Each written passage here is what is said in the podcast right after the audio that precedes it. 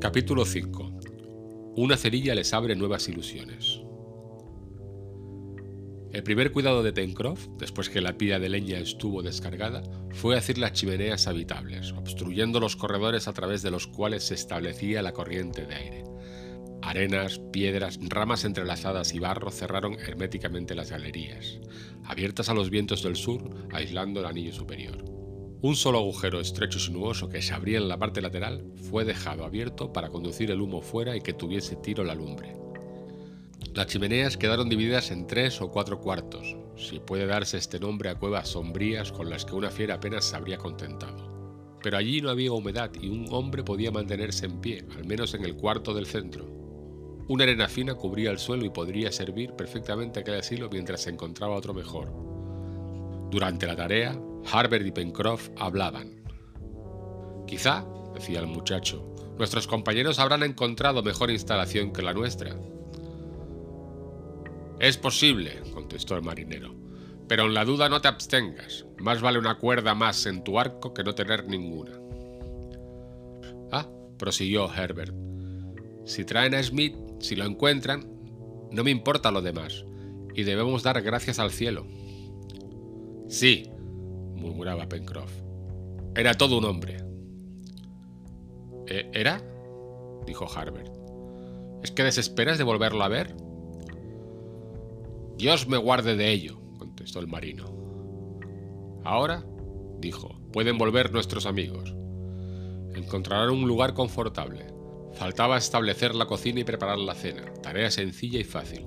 Al extremo del corredor de la izquierda, junto al estrecho orificio que se había dejado para chimenea, pusieron grandes piedras planas. El calor que no escapase con el humo sería suficiente para mantener dentro una temperatura conveniente. La provisión de leña fue almacenada en uno de los departamentos y el marino puso sobre las piedras de la hoguera algunos leños mezclados con ramas secas. El marino se ocupaba de este trabajo. Cuando Harbert le preguntó si tenía cerillas, Ciertamente, contestó Pencroff, y añadiré felizmente, porque sin cerillas o sin yesca nos hubiésemos visto muy apurados. Va, haríamos fuego como los salvajes, contestó Harbert, frotando dos pedazos de leña seca la una contra la otra. Bueno, haz la prueba y veremos si consigues otra cosa que romperte los brazos.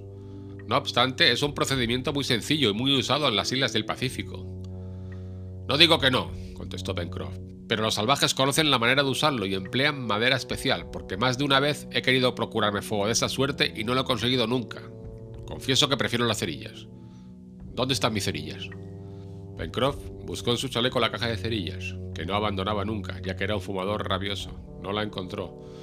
Buscó en los bolsillos del pantalón y tampoco halló nada, con lo cual llegó al colmo su estupor.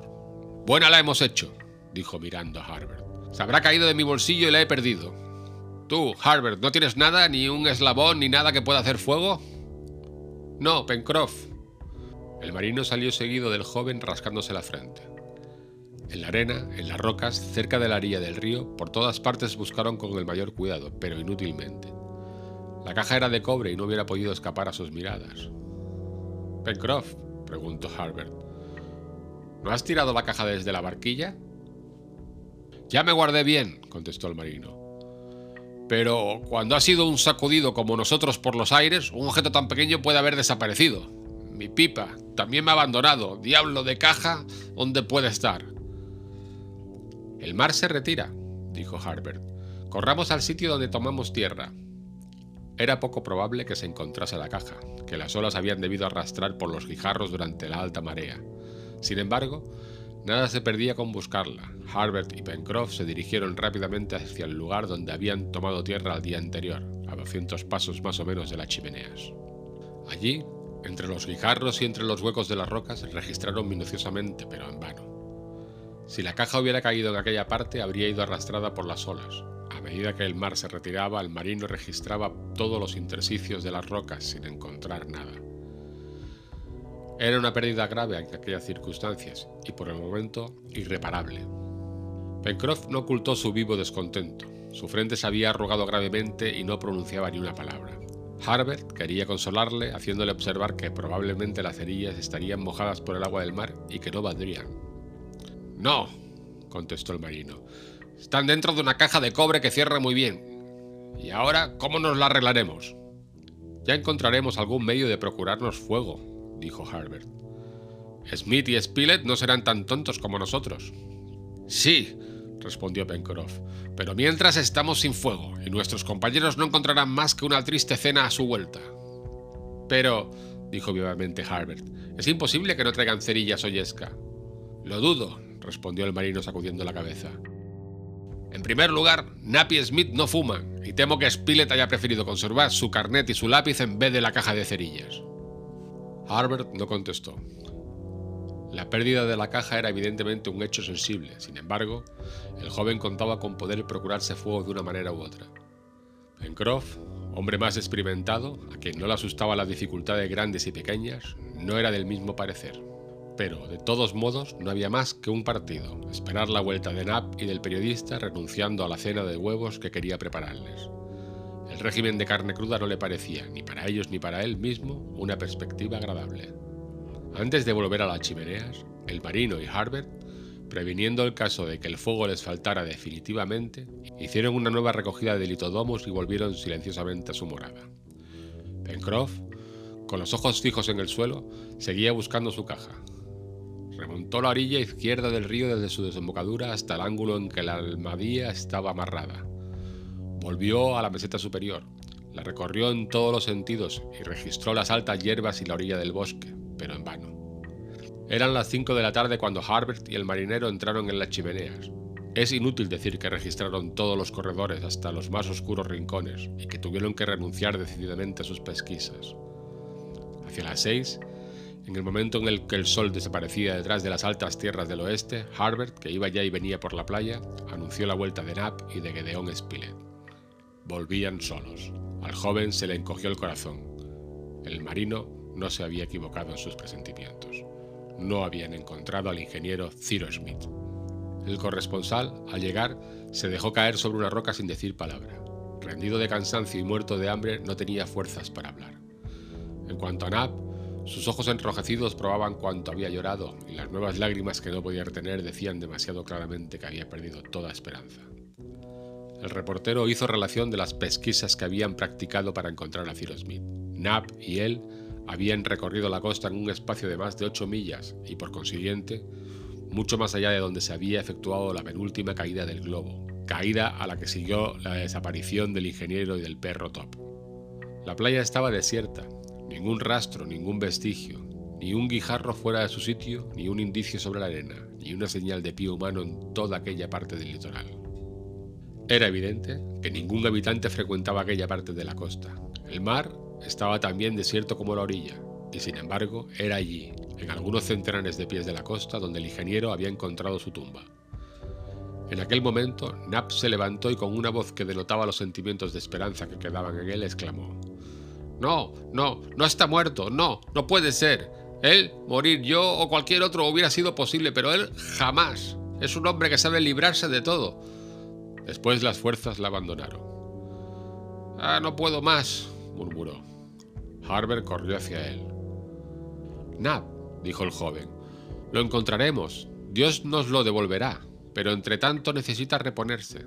Coma, coma un poco, se lo ruego. Y al decir esto, le ofrecía al pobre negro unos puñados de mariscos, triste e insuficiente alimento. Nab no había comido desde hacía muchas horas, pero rehusó, privado de su sueño. Nab no quería ni podía vivir. En cuanto a Gadeón Spilett, devoró los moluscos y después se tendió sobre la arena, al pie de una roca. Estaba extenuado, pero tranquilo. Entonces Harbert se aproximó a él y tomándole la mano le dijo: Señor, hemos descubierto un abrigo en donde estará mejor que aquí. La noche se acerca. Venga a descansar. Mañana veremos. El corresponsal se levantó y, guiado por el joven, se dirigió a las chimeneas. En aquel momento Pencroff se acercó a él y con el tono más natural del mundo le preguntó si por casualidad le quedaba alguna cerilla. Gedeón Spilett se detuvo, registró sus bolsillos, no encontró nada y dijo, Tenía, pero he debido tirarlas. El marino llamó entonces a Nab, le hizo la misma pregunta y recibió la misma respuesta. ¡Maldición! exclamó el marino sin contenerse. El reportero lo oyó y acercándose a él le preguntó, ¿No tiene una cerilla? Ni una. Y por consiguiente no hay fuego. ¡Ah! exclamó Nab. Si tuviera mi amo, él sabría hacerlo. Los cuatro náufragos quedaron inmóviles y se miraron no sin inquietud. Harbert fue el primero en romper el silencio diciendo: Señor Spilett, usted es fumador y siempre ha llevado cerillas. Quizá no ha buscado bien. Busque aún. Una nos bastaría. El periodista volvió a registrar los bolsillos del pantalón, del chaleco, del gabán y al fin, con gran júbilo de Pencroff y no menos sorpresa suya, sintió un pedacito de madera en el forro del chaleco.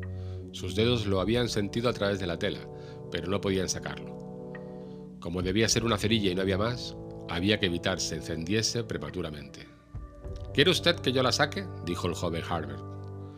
Y muy diestramente, sin romperlo, logró extraer aquel pedacito de madera, aquel miserable y precioso objeto que para aquellas pobres gentes tenía tan grande importancia. Estaba intacto. ¡Una cerilla! exclamó Pencroff.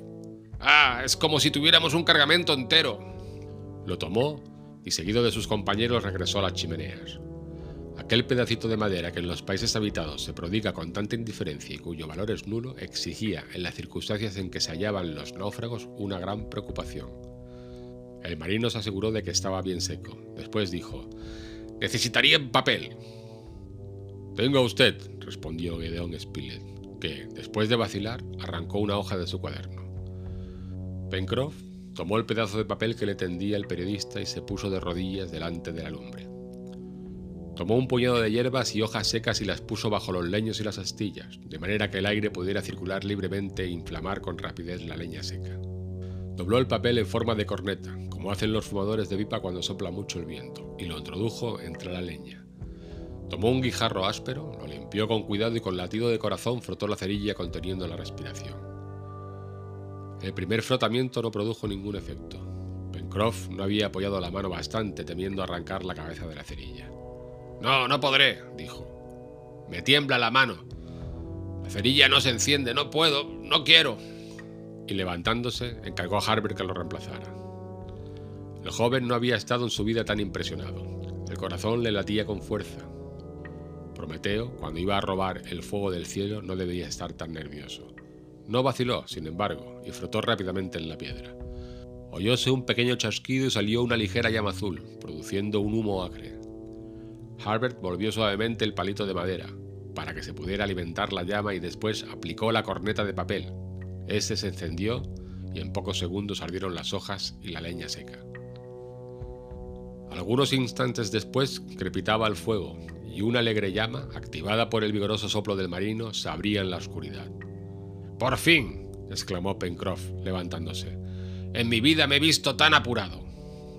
El fuego ardía en la lumbre formada de piedras planas. El humo se escapaba por el estrecho conducto. La chimenea tiraba y no tardó en esparcirse dentro un agradable calor. Más había que impedir apagar el fuego y conservar siempre alguna brasa debajo de la ceniza. Pero esto no era más que una tarea de cuidado y atención, puesto que la madera no faltaba y la provisión podría ser siempre renovada en tiempo oportuno. Pencroff pensó primeramente en utilizar la lumbre para preparar una cena más alimenticia por los litodomos. Harbert trajo dos docenas de huevos. El corresponsal, recostado en un rincón, miraba aquellos preparativos sin decir palabra. Tres pensamientos agitaban su espíritu. ¿Estaba vivo Ciro Smith? Si vivía, ¿dónde se hallaba? Si habría sobrevivido a la caída, ¿cómo explicar que no hubiesen encontrado medio de dar a conocer su presencia? En cuanto a Nap, vagaba por la playa como un cuerpo sin alma. Pencroff, que conocía 52 maneras de arreglar los huevos, no sabía cuál escoger en aquel momento. Se tuvo que contentar con introducirlos en las cenizas calientes y dejarlos endurecer a fuego lento. En algunos minutos se verificó la cocción y el marinero invitó al corresponsal a tomar parte de la cena. Así fue la primera comida de los náufragos en aquella costa desconocida. Los huevos endurecidos estaban excelentes, y como el huevo contiene todos los elementos indispensables para el alimento del hombre, aquellas pobres gentes se encontraron muy bien y se sintieron confortados. Ah, si no hubiera faltado uno de ellos aquella cena, si los cinco prisioneros escapados de Richmond hubieran estado allí, bajo aquellas rocas amontonadas delante de aquel fuego capitante y claro, sobre aquella arena seca, quizás no hubieran tenido más que hacer que dar las gracias al cielo. Pero el más ingenioso, el más sabio, el jefe Ciro Smith faltaba, y su cuerpo no había podido obtener una sepultura. Así pasó el día 25 de marzo. La noche había extendido su velo. Se oía silbar el viento y la resaca monótona batir la costa. Los guijarros, empujados y revueltos por las olas, rodaban con un ruido ensordecedor. El corresponsal se había retirado al fondo de un oscuro corredor, después de haber resumido y anotado los incidentes de aquel día. La primera aparición de aquella tierra, la desaparición del ingeniero, la exploración de la costa, el incidente de las cerillas, etc. Y, ayudado por su cansancio, logró encontrar un reposo en el sueño. Harbert se durmió pronto. En cuanto al marino, velando con un ojo, pasó la noche junto a la lumbre, a la que no faltó combustible. Uno solo de los náufragos no reposaba en las chimeneas. Era el inconsolable y desesperado Knapp, que toda la noche, a pesar de las exhortaciones de sus compañeros que le invitaban a descansar, erró por la playa llamando a su amo.